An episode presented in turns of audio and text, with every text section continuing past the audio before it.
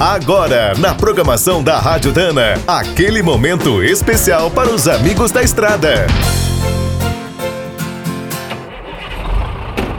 Está começando mais um minuto do caminhão. Fique por dentro das últimas notícias, histórias, dicas de manutenção e novas tecnologias. Hoje vamos relembrar mais uma história curiosa. Em 1913, o francês Adolphe Quigresse patenteou um sistema de esteira para os veículos.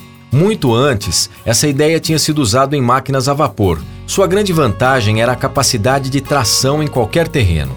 Para garantir algum conforto e manter a direção original, as esteiras eram montadas apenas na traseira. Era a chamada meia lagarta. A invenção foi muito bem recebida na Rússia por causa da neve e ficou conhecida em todo o mundo durante as expedições da Citroën. Para promover suas linhas de carros e caminhões, a fábrica francesa cruzou a África, a Ásia e a América do Norte entre 1922 e 1934.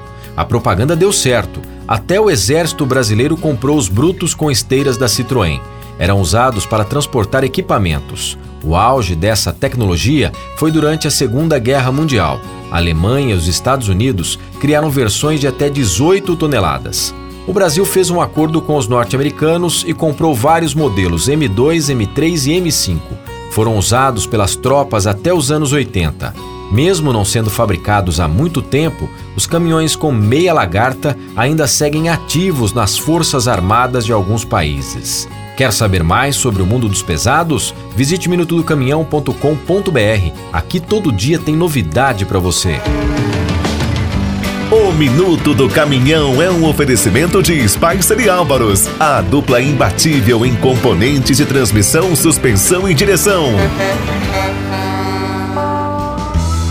Quem é do trecho já sabe, para ficar bem informado, a Rádio Dana é sempre a melhor sintonia.